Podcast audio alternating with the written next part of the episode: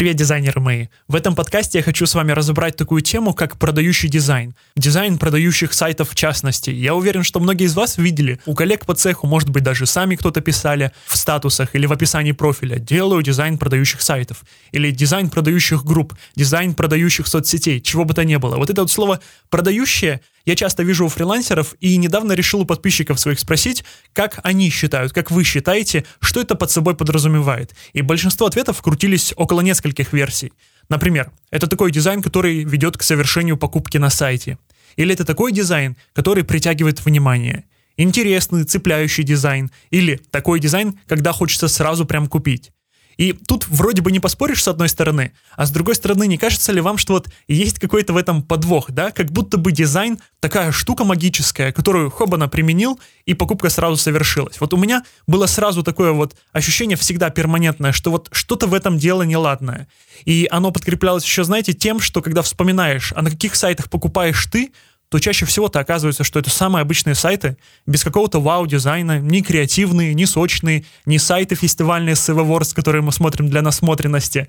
Поэтому вот в этом подкасте я хочу посмотреть на вопрос продающего дизайна, продающих сайтов немного с другой стороны – Возможно, не с самой популярной стороны, но, как мне кажется, с достаточно такой объективной. И вот давайте мы с вами начнем с интерактивчика такого. Я сейчас буду описывать ситуацию, а вы ее попытаетесь максимально представить. Человек ищет какую-нибудь подушку, ортопедическую, хитрую подушку.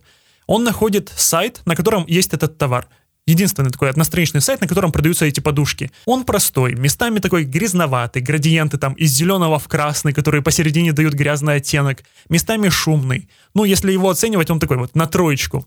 Но там все грамотно расписано. Ты читаешь описание товара, читаешь вот как он применяется, для кого он сделан, какие у него там есть преимущества, какая там хитрая система. Ты читаешь и узнаешь в этих текстах свою ситуацию, как будто про тебя писали, да, что просыпаешься, у тебя там поясница болит, или вот под конец дня уже шея болит, и ты узнаешь себя в этих текстах просто-напросто, без официальщины, без каких-то канцелярских хитрых оборотов.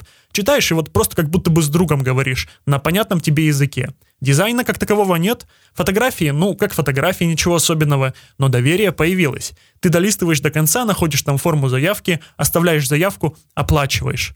И вот давайте мы с вами ответим на три вопроса. Вот в такой гипотетической ситуации помог ли в этом дизайн, чтобы человек оставил заявку? Ну, по мне так не особо. Препятствовал ли этому дизайн? Тому, чтобы человек оставил заявку? Отчасти да, потому что было шумно, потому что был вот такой вот визуальный перегруз местами, которые мы описали в начале. И третий вопрос. Стал ли человек покупателем в итоге? Да, стал, потому что он проникся, потому что он узнал себя в текстах на этом сайте, и у него быстро создалось доверие, собственно. Представьте другую ситуацию. Лендинг для детского питания или интернет-магазин для детского питания, неважно. На сайте рассказывают о том, какое питание клевое. Там нет ГМО, там нет красителей, чего там еще, глютена, чем еще пугают людей. Вот этого всего, короче, плохого ничего нет. Там так классно все описано, что аж сам хочешь питаться именно такими продуктами, а не тем, что ты кушаешь обычно. В общем, текста тоже все на ура прям сделаны. Каждый родитель читает и доверяет этому тексту. Дизайн легкий при всем при этом, чистенький, воздушный, максимально подкрепляет всю эту тематику акценты проработаны, там иерархия, внутренняя, внешняя, все дела. Короче, прям конфеткой, дизайн и тексты. Но вместо чистых, обтравленных фотографий баночек на сайте такие фотографии, вот представьте, что человек прокрался ночью на склад и со вспышкой телефона сфотографировал на грязных палетах с вот этой производственной пылью, замотанные в полиэтилен вот эти вот баночки – и ни один родитель в здравом уме не захочет кормить своего ребенка вот таким продуктом, который представляется вот именно в таком грязном, неопрятном, неэстетичном виде. То есть это сразу максимально отталкивает. Вот эти фотографии отталкивают сильнее, нежели притягивает все остальное, то есть дизайн и тексты. В итоге человек уходит, потому что он адекватный. Помог ли дизайн купить тут? Нет, не помог, не выгреб, человек ушел. Препятствовал ли этому дизайн? Нет, все было эстетично, все было хорошо. Стал ли человек в итоге покупателем? Да нет, не стал. Фотографии товара поспособствовали тому, чтобы человек ушел с этого сайта. И третий пример. Третий пример даже представлять не надо. Вот зайдите на сайт player.ru. Это интернет-магазин электроники и всяких товаров для дома, который существует уже фиг знает сколько времени. Возможно, вы там что-нибудь даже покупали.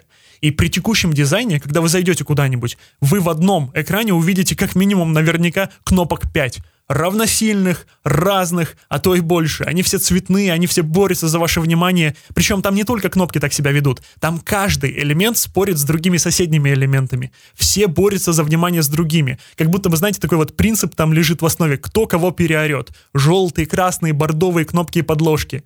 Баннеры моргают, слайдеры листаются, листаются сами по себе. Цветной текст, цветные подложки, вообще все цветное. Я зашел на страницу товара гриль, и там насчитал 8 разных активных цветов. 8, представляете? В рамках одного товара. Хотя можно было, я всегда ученикам говорю, что одним цветом можно обойтись вообще за глаза. Ну, максимум 2, а тут их целых 8. Короче, я думаю, вы поняли, да? Дизайн прям как мы любим. Что касается там текстов фотографии, они самые обычные. Такие, которые обычно используют в интернет-магазинах. Ничего особенного, просто нормальные, просто хорошие. Но тут есть один нюанс, вот при всем при этом. Если верить Forbes, то у этого магазина, у player.ru, миллиардные обороты и миллиардная выручка. То есть люди там покупают. И покупают вполне себе очень активно. При таком вот великолепном дизайне. Но у этого сайта есть другая отличительная особенность, которая ему этому способствует. Это низкие цены. Я не знаю, как они это делают, но у них ценник обычно сильно ниже по рынку, нежели у конкурентов, у крупных сетей. И вот давайте ответим на те же вопросы, на те три. Помогает ли дизайн купить? Нет, он всеми силами, наоборот, не помогает. Там когнитивная нагрузка такая, как будто вы впервые сели там за какой-то космический аппарат. Фиг разберешься, что, как, чем управлять и так далее. Препятствует ли этому дизайн? Да, всеми силами. Стал ли человек покупателем? Да, становится, потому что мотивация купить по выгодной цене перевешивает все вот это вот остальное, что мы с вами перечислили. И получается, что вот мы с вами сейчас разобрали три отдельных примера, в которых, может быть, даже кто-то себя узнал, и если их объединить, то получится так, что дизайн, он не всегда первичен в продажах, замечаете? Он при делах, он важен, но как будто бы как-то чуть-чуть по-другому. Вот тексты, в которых человек себя узнает, свою боль, свой запрос, свою ситуацию, это 100% фактор. Нормальные фотографии в хорошем качестве, причем независимо от того, это товар или услуга, тоже 100% решает. Адекватное торговое предложение для конкретной аудитории тоже 100% решающий фактор. Вот эти три вещи, они в большинстве своем влияют на продажи напрямую, в разных пропорциях, для разных людей, но влияют. И там, где конкуренции мало или конкуренции вообще нет, этого достаточно. Еще раз, там, где нет конкуренции или там, где ее мало, дизайн как таковой не нужен. Но много ли вы знаете ниш таких, где конкуренции нет или ее мало? Вот представьте себе такую ситуацию. Если бы в вашем городе был один единственный магазин, который продает смартфоны. Айфоны там, Xiaomi, неважно, смартфоны. И этот сайт, он выглядит так, там можно купить через сайт как будто бы это табличка экселевская. То есть это настолько странно, настолько без дизайна, что это просто вот какая-то таблица. И выбора нет, люди бы покупали. Вы бы сами купили, если бы это был единственный интернет-магазин в городе, где можно приобрести вот электронику. А офлайн магазины допустим, мы исключаем вообще, их не существует. Но там, где нужно конкурировать, как раз-таки и подключается дизайн. Он не продает в классическом смысле, но он позволяет закрыть другие задачи, которые тоже важны, когда речь идет о конкуренции. И я вот как раз выделяю три конкретные задачи, с которыми дизайн и должен справляться.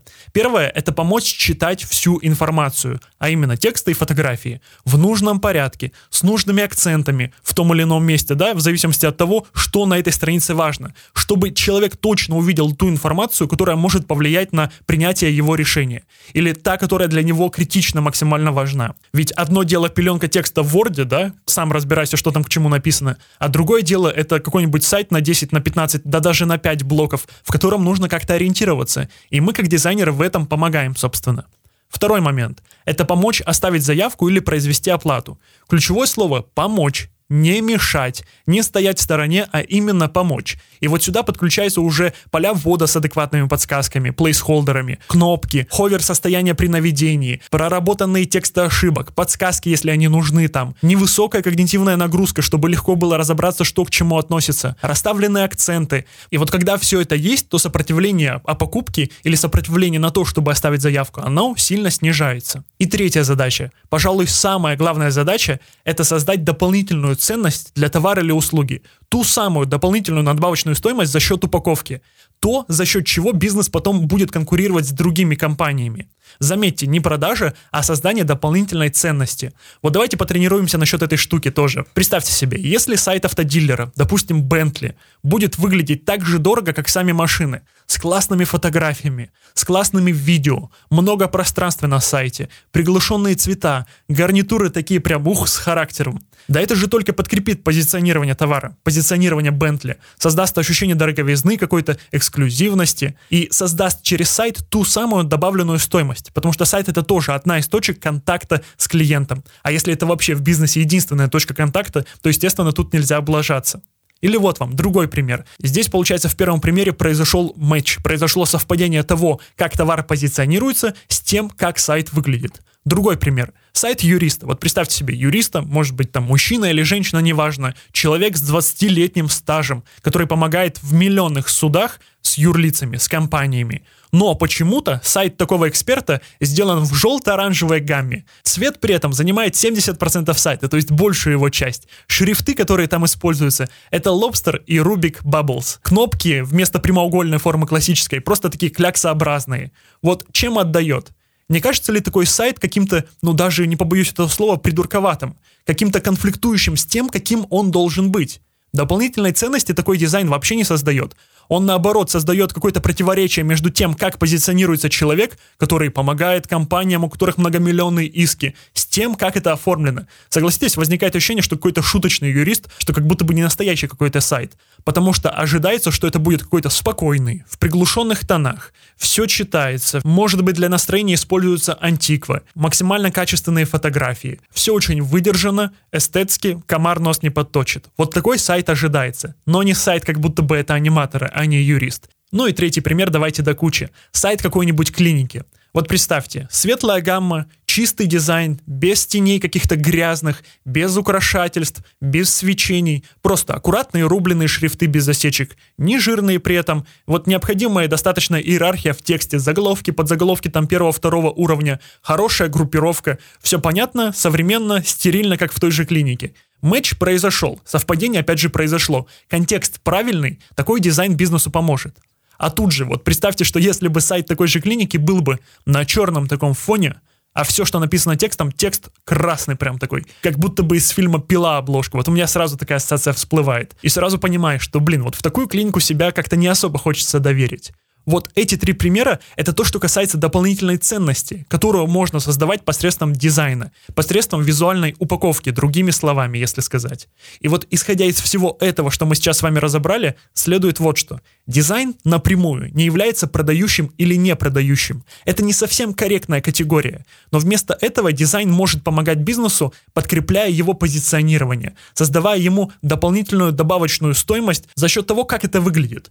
Доступно или эксклюзивно, дорого или дешево, консервативно или современно. Вот именно то настроение, которое создает дизайн. То есть он может быть релевантным тематике и создавать дополнительную ценность для бизнеса. Дизайн может помогать прочитать текст, в котором клиент узнает себя и прогреется идеей купить. Дизайн может создавать правильный эмоциональный контекст может провести за руку клиента, который решил оплатить или оставить заявку. Дизайн может помогать направить внимание пользователя туда, куда нужно направить внимание пользователя. Нужно причем со стороны бизнеса или со стороны пользователя. Это уже от конкретной ситуации зависит. И все вот это, что я перечислил, оно всегда должно идти в купе с грамотным текстом, с хорошими фотографиями и релевантной аудиторией, которая потом будет заходить на этот сайт. Поэтому там, где есть конкуренция, нужен грамотный дизайн. Пользователи не сидят в вакууме, они видят множество сайтов других, которые идут в ногу со временем, которые обновляются, которые выглядят чисто, современно, и так или иначе этот вкус, он возникает. Это видение чего-то современного, оно формируется у пользователя в любом случае.